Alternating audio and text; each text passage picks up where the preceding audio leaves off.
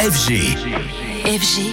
DJ Radio. Anthony de retour avec nous en studio. Alors aujourd'hui, tu viens nous parler d'un humoriste. Et oui, allez, on s'est dit que pour débuter l'année, un peu de rire ne ferait pas de mal. En ce début d'année 2024 est synonyme en revanche de fin d'énormes tournées pour Paul Taylor. Un an qu'il parcourt la France et même d'autres continents avec son spectacle Bisou Bye, son troisième spectacle bilingue. Car oui, Paul Taylor a cette particularité de faire jusqu'à maintenant des spectacles bilingues. Il vient d'Angleterre, il est installé en France depuis de longues années maintenant. Il a clairement réussi le pari des spectacles bilingues et donc pour terminer cette grosse tournée, il a décidé de faire une belle date au Zénith de Paris euh, le 6 janvier, mais pas suffisant, il faut croire, pour que les grands médias veuillent bien le suivre. Début décembre, il restait environ à 2000 places. Il avait euh, donc lancé son calendrier de l'avant fuck de système pour la promo. Écoutez-le au micro d'Antoine Baduel qu'il a reçu dans la Hour, c'était fin décembre. On fait un zénith euh, pour terminer le spectacle le 6 janvier. Euh, quand tu fais un zénith, les gros médias ils t'aident à faire la promo, ils t'invitent sur les plateaux télé, sur les trucs radio et tout ça,